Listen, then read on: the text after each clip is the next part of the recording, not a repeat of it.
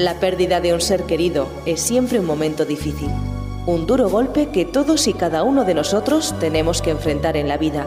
Sin embargo, sabemos que sobreponerse es posible, que después de la larga noche siempre sale el sol y que pronto también en nuestras vidas amanecerá de nuevo.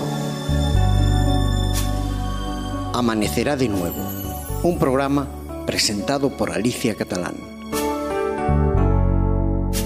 Os doy mi más cordial bienvenida a este programa de amigos que compartimos tiempo e ideas para conseguir ver la vida con optimismo a pesar de estar llevando un duelo. Queridos amigos, podemos ver que la mayoría que ahora estamos eh, viviendo esta etapa de viudedad estamos entre los 50 y 70 años, ya que los viudos y viudas más jóvenes tienen vidas distintas, pues tienen vidas laborables. El nido, por lo general lleno todavía de hijos, que llenan la casa con risas y proyectos de futuro de los que se sienten los viudos partícipes. Pero nosotros, si en estas edades hemos quedado solos en casa, en nuestro hogar, debemos, una vez pasados los primeros tiempos del duelo, tomar decisiones que nos lleven a tomar nuevamente posesión de nuestra identidad, de forma que nuestra vida tenga nuevos intereses culturales, de ocio, amistades, viajes, tertulias, etc. Es interesante en momentos de calma, cuando con el paso de los meses la mente comienza a hacer balance de nuestra vida anterior, empezando con nuestra niñez, adolescencia, juventud, juventud adulta, madurez, etc., aunque no nos sea agradable recordar los momentos difíciles que nos presentó la vida, sin recrearnos en ellos, por supuesto, y volver a sufrir, pues en otros programas hemos comentado que el dolor no podemos evitarlo, pero que el sufrimiento sí, y como con la ayuda divina y nuestro esfuerzo saldremos adelante. Parémonos a pensar en cómo fuimos capaces de soportar la falta de medios económicos, el despecho por la rotura con un amor de juventud, el esfuerzo sin recompensa por prosperar en un trabajo que al final tuvimos que abandonar, malas rachas en la salud, la pérdida de algún progenitor, amigo, etc. Si sanamente, sin regodearnos en la tristeza, como ya comenté antes, pero pensando de forma lenta cómo vencimos esos momentos y recuperamos la estabilidad emocional, la alegría de vivir, cómo fuimos capaces de planear de nuevo nuestro futuro, etc., estas reflexiones nos llevarán a darnos cuenta de lo fuertes que somos, de cómo pedimos en esas ocasiones ayuda al cielo y cómo el Señor nos mandó sabiduría y fe con mayúsculas para caminar hacia el futuro y salir victoriosos. Por lo tanto, ahora, con la serenidad que los años proporcionan y la experiencia adquirida, tenemos herramientas para utilizar y resistir de nuevo el momento que nos toca vivir. Una vez que hemos sacado las enseñanzas y las fuerzas de lo vivido, una vez que hemos comprendido que somos más fuertes de lo que pensábamos y que si hemos superado momentos difíciles en el pasado también ahora lo lograremos, por favor, guardemos en compartimentos estanco de nuestra mente lo triste y abramos ventanas al futuro, convencidos de que, aunque no nos pertenece, sí que lo podemos usar para soñar con tiempos mejores. Me diréis, con la edad que tenemos y las circunstancias que estamos viviendo, ¿y nos instas a soñar? Sí, amigos y amigas, soñar no cuesta nada y dará color a nuestra vida. No podemos vivir pensando en gris o en negro el resto de nuestros días. Nuestro futuro bien planificado tiene que tener colores. El color agradable de haber encontrado nuevos amigos. El color de la esperanza al saber que amanecerá de nuevo. El color sereno del que es capaz de pasar su duelo de forma positiva. El color explosivo de la alegría de haber sabido arreglar y solucionar problemas. El color que da la vida el decidirse a no pensar y sufrir, al estar solo o sola en casa y poder tener otra percepción de la situación pensando que no estamos solos, que en casa estamos dos, Jesús y yo, un amigo que nunca falla. Encontrar eso quiere decir que has buscado personas que compartan tus gustos y aficiones para pasear, leer, viajar, conversar, asistir a cursos de arte, por ejemplo, de labores, de pintura, de música, poder reanudar estudios que dejaste a medias y tener ganas de saber más de lo que sea. Todo eso hará que nuestro cerebro siga activo y nos renovará las ganas de vivir. Debemos alegrarnos tanto por nuestros proyectos como por nuestras realizaciones. Queridas amigas y amigos, si nos proponemos ver lo positivo de este tramo de nuestra vida y no nos permitimos quedarnos anclados en el duelo, lo cual no sería nada saludable ni física ni mentalmente para nosotros, ni para nuestros hijos y seres queridos, y proyectamos bien nuestras fuerzas y las encaminamos hacia la ayuda a los demás, a quien lo necesite, hijos, familia, amigos o al que sabemos que está sin trabajo o lo está pasando mal, de ese modo encontraremos que ayudando a otros nos ayudamos a nosotros mismos y nos sentiremos mejor. Ayudar a los demás es el mejor de los remedios contra la depresión o el duelo. Abrirte y ver que los demás también padecen y que tú puedes hacer algo para consolarles es un verdadero bálsamo para las propias heridas, porque nos damos cuenta que no somos los únicos que tenemos problemas. Vemos que las dificultades pueden superarse, nos sentimos útiles creamos lazos de cariño con otras personas y nos sentimos realizados al hacer el bien.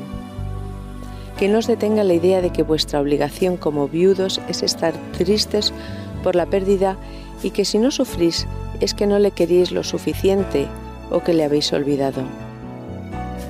Veremos en próximos programas que nuestros seres queridos no saben nada la muerte es un sueño según la Biblia. Simplemente han dejado de existir hasta que Jesús vuelva como prometió y les vuelva a la vida.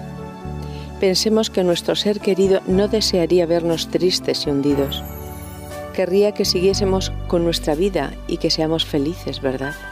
Pues adelante, levántate, vístete, ponte guapa o guapo y sal a la calle, siente el sol en la cara, haz salidas a la naturaleza, Busca una ONG en la que puedas ser útil. Ve a visitar a tus amigos, matricúlate en algún curso, apúntate a pintura o a manualidades. La vida debe de seguir y tú tienes que poner de tu parte.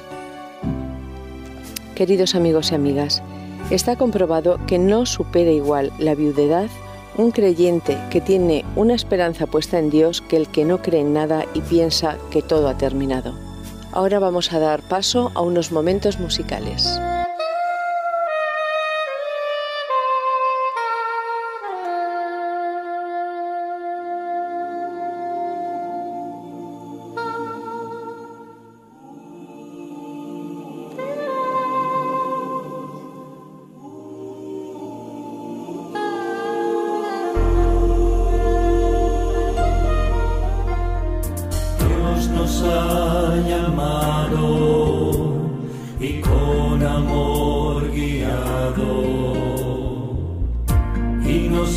ayudado a proseguir, nos ha dirigido, nos ha fortalecido, Él nos ha mostrado que es la dirección. Yo no temeré ni desistiré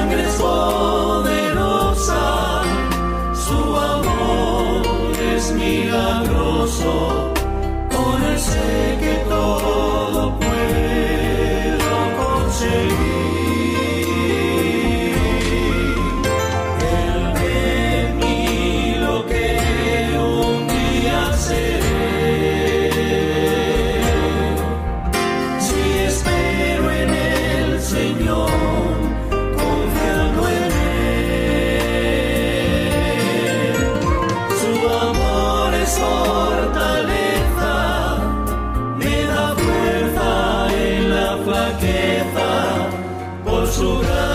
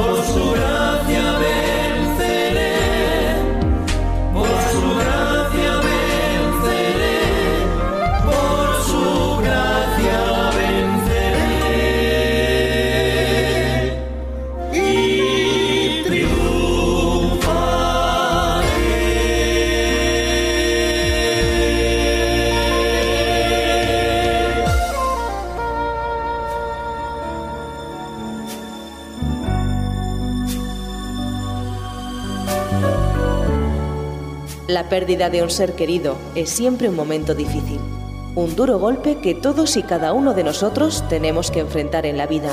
Sin embargo, sabemos que sobreponerse es posible, que después de la larga noche siempre sale el sol y que pronto, también en nuestras vidas, amanecerá de nuevo.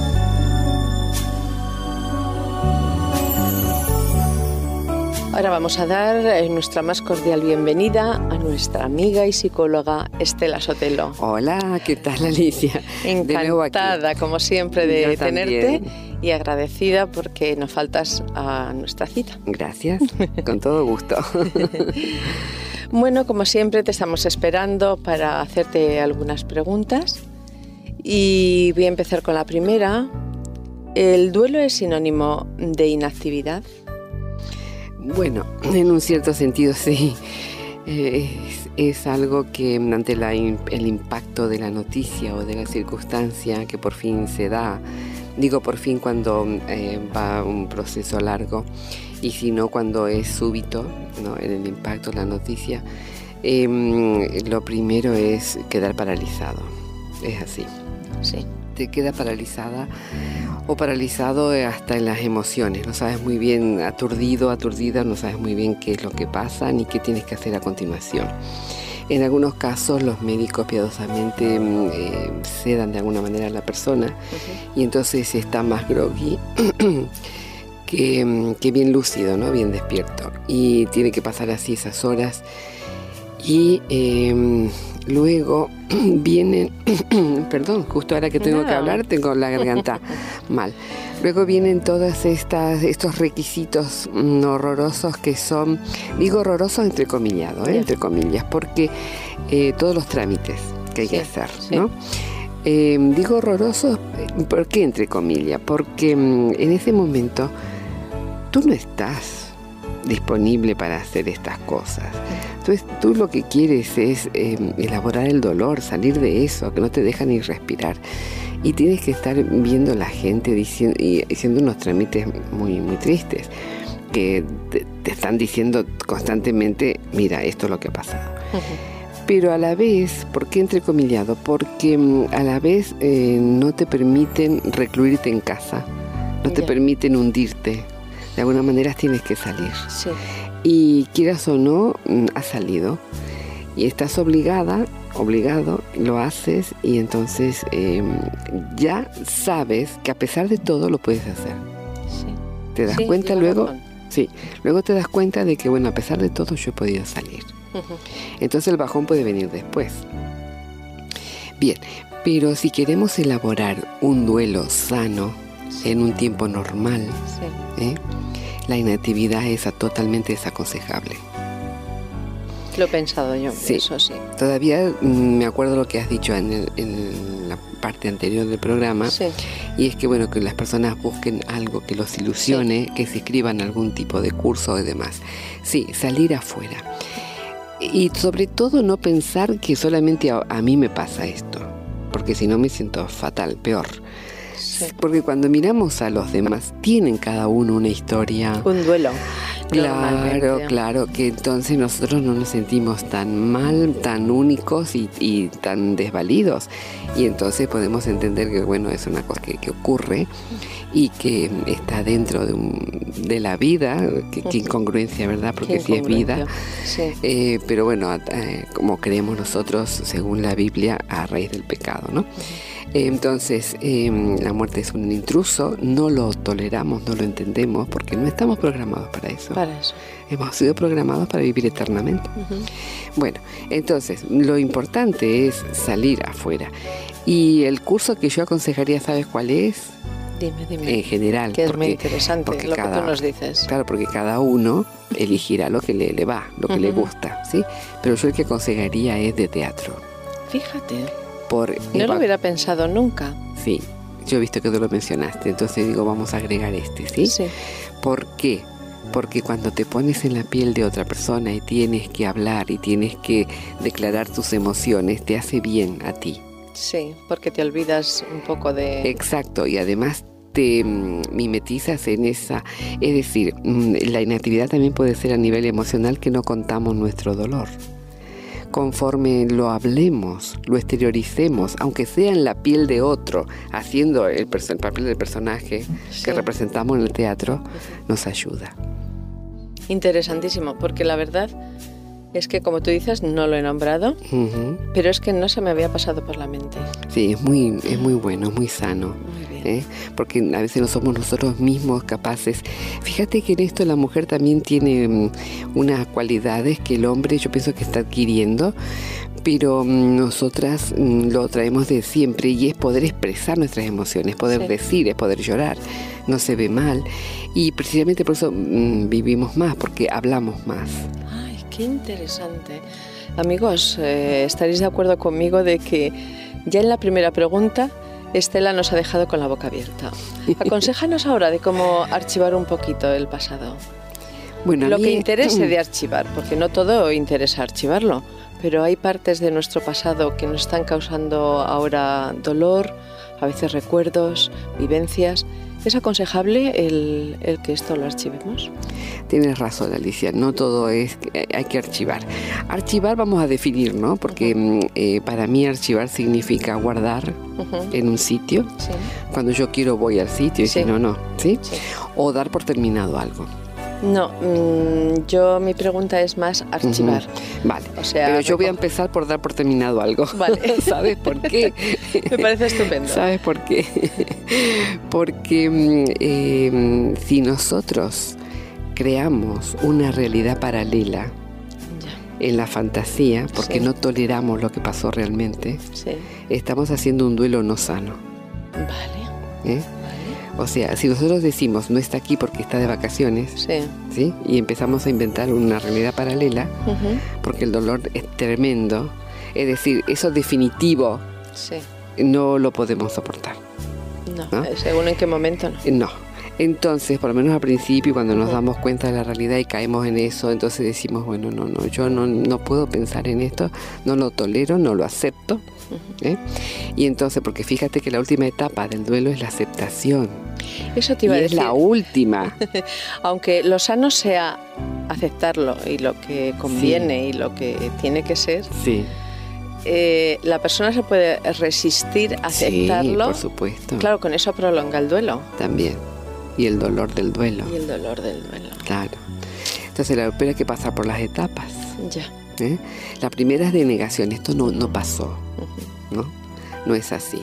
Y entonces, claro, si creamos una realidad paralela, vuelvo a decir, fantaseando, entonces eso también hace que demore. Tal vez en ese momento nos sea un recurso que nos prodigue de alguna manera una dispensación del dolor, es decir, no lo tenemos tan fuerte porque mantenemos la ilusión en esa Sí. otra realidad, pero es engañoso. Es engañoso. ¿eh? y finalmente tendremos que pasar por el dolor y cuanto más pronto elaboremos mejor por supuesto ahora volviendo a lo del archivo de guardar vamos a hacer un, un símil ¿sí? Un ejemplo como Sí. una parábola ¿sí? Sí. para que nos entiendan todos los amigos Mm, nuestra historia vital cuando yo digo historia vital me estoy refiriendo a mi historia personal de vida ¿vale? Va. nuestra historia vital es como un libro Sí. ¿eh? En ella escribimos nosotros y la vida con mayúscula. Muy Escribe allí, ¿sí?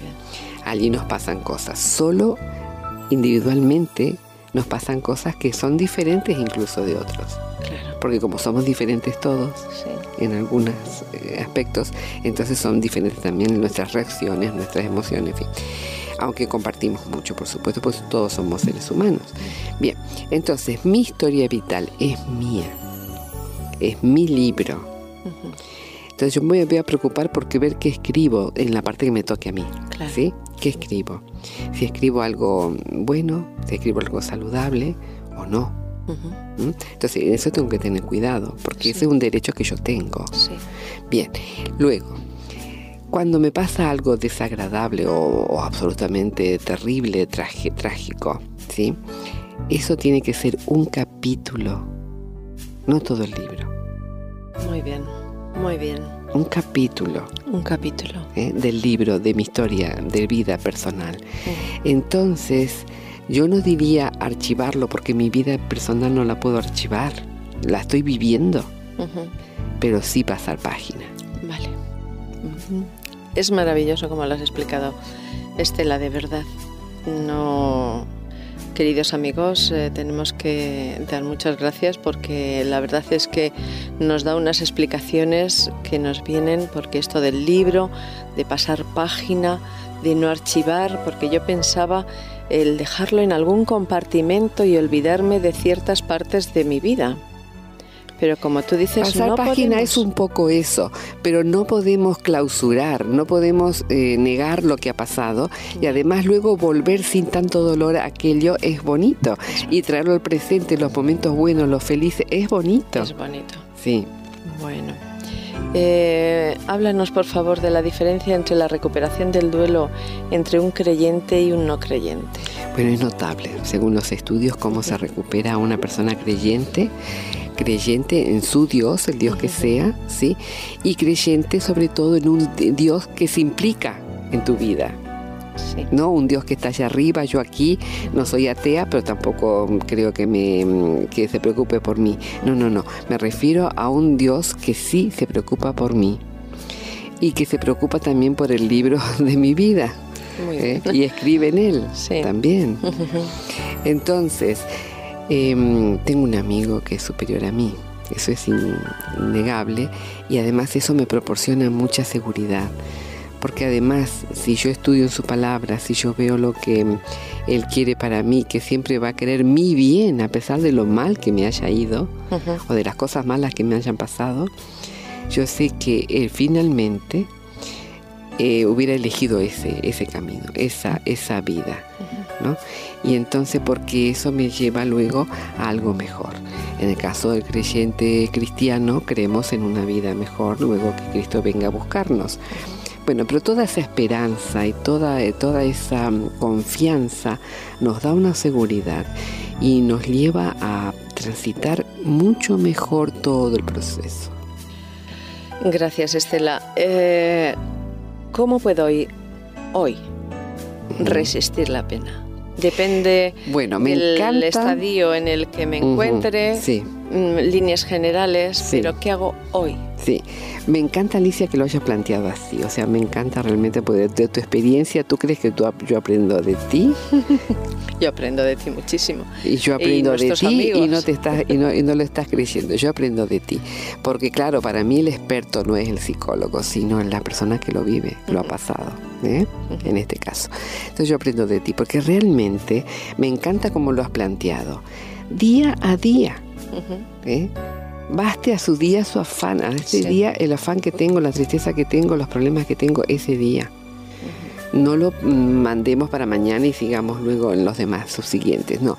Sino que cada día, además, si yo he resistido el primer día, ¿eh? y el segundo, y el tercero, ¿cómo no voy a resistir el décimo? Eh, es Sí. algo que me da un poco de confianza Sí. en mí misma. Exactamente. ¿no? Que soy un poquito más fuerte de lo que creía. Sí. ¿eh? Y si no soy tan fuerte, sabemos que como creyentes podemos acudir a una fuerza superior y que Dios realmente te la da. Bien, em, es muy importante eh, ver que mm, los programas, los proyectos que tenemos que hacer mientras estamos en el duelo tienen que ser de corta duración, Estupendo. diarios, Atención, amigos. no mucho más. Vale. ¿Eh? Entonces las metas tienen que ser a corto plazo porque no estamos en situación de ponernos metas allí en el tiempo, a medio plazo ni a largo plazo, porque en este momento no tenemos fuerza, estamos más débiles, estamos más vulnerables. ¿eh? Entonces, hoy voy a hacer esto. Mañana ya veremos, pero hoy hago esto. Sí. Ahora, luego del día, si hemos cumplido algo de los objetivos, Sí. tenemos que premiarnos. Veas, qué bien. Sí, es Claro. verdad. Claro. Sí, sí, es lo que Ya hemos La vida recordado. nos ha castigado suficientemente como para encima nosotros nos castiguemos también. sí, es lo que hemos recordado en Claro, en programas. otro programa. No nos olvidemos de colgarnos imaginariamente Sí. la medallita. ¿no? de buena conducta, de que hemos sido niñas buenas, niños buenos y hemos hecho algo ese día, algo bueno, ¿no? Para nosotros y para los demás, ¿eh? que eso es lo saludable cuando pensamos en los demás. O bueno, o bien sentarnos a comernos un heladito, permitirnos Sí. eso, porque nos lo merecemos. ¿eh? Sí, sí, sí, sí. Pues muchísimas gracias. En la segunda parte quiero parafrasearos un escrito de Dorothy Dix, una gran luchadora, que nos presenta un momento difícil del que salió victoriosa, habiendo aprendido cómo librarse de las penas y de las preocupaciones situándolas en su verdadera perspectiva. Nos dice, he estado en los abismos de la pobreza y la enfermedad. Cuando se me pregunta cómo soporto las pruebas que todos tenemos que pasar en la vida, contesto, resistí ayer, puedo resistir hoy. Si habéis estado atentos, este es el título de nuestro programa de hoy. Resistí ayer, puedo resistir hoy. Y sigue Dorothy diciendo, y no me consiento a pensar en lo que sucederá mañana. No me tengo lástima, no derramo lágrimas por las penas pasadas, ni tengo envidia de las personas que no han conocido nada de lo que yo debí sobrellevar. Porque yo he vivido, los demás apenas existieron. He bebido la copa de la vida hasta el final. Los demás solo han bebido las burbujas de la superficie. Sé cosas que los demás no saben. Veo cosas para las cuales los demás están ciegos. Únicamente las personas con ojos lavados con lágrimas adquieren una amplia visión que las convierte en hermanas del mundo entero. He aprendido en la Universidad del Sufrimiento una filosofía que ninguna persona que haya tenido una vida fácil puede adquirir. He aprendido a vivir cada día según venga y no añadir conflictos con el temor del mañana. Es la sombría amenaza de esa imagen la que nos hace cobardes. Expulso ese temor de mí, porque la experiencia me ha enseñado que cuando llegue ese momento que tanto temo, se me darán las fuerzas y el juicio para hacerle frente. Cuando hemos visto que todo el edificio de la felicidad se nos desploma encima de nosotros, las cosas pequeñas de la vida ya no tienen importancia. He adquirido el sentido del humor porque eran demasiadas las cosas ante las cuales no podía sino reír o llorar. Y cuando una persona puede tomar a broma sus problemas, en lugar de ponerse histérica, ya no habrá nada que pueda hacerle mucho daño. No lamento las penurias que he sufrido, porque a través de ellas he vivido plenamente cada momento de mi vida y pienso que vale la pena el precio que he pagado.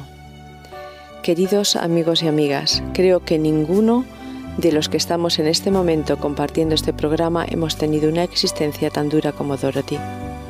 Su ejemplo nos pone en la sintonía de la victoria ante el sufrimiento y nos da la pauta de cómo dejar atrás los problemas e incluso verlos como una escuela para vivir los momentos buenos con más intensidad. Amigos y amigas oyentes, espero que hoy hayamos podido conocer nuevas fórmulas para nuestra vida que te den fuerzas para seguir adelante. Mi consejo, sobre todo, arrímate y apropiate de las promesas que Jesús nos ofreció para ver la vida con el prisma de la victoria. Yo lo he hecho y puedo decirte que funciona. Estela.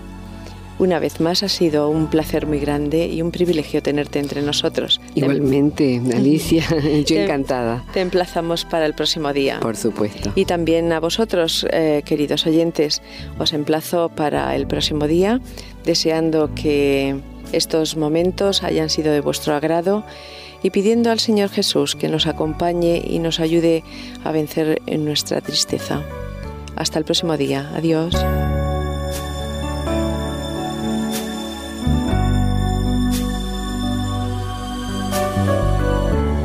La pérdida de un ser querido es siempre un momento difícil, un duro golpe que todos y cada uno de nosotros tenemos que enfrentar en la vida.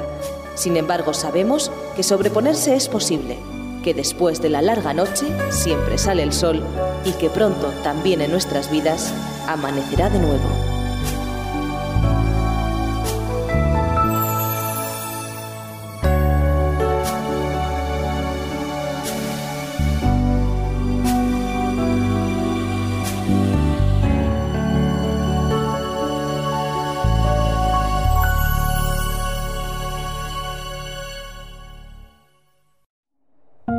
Producido por hopmedia.es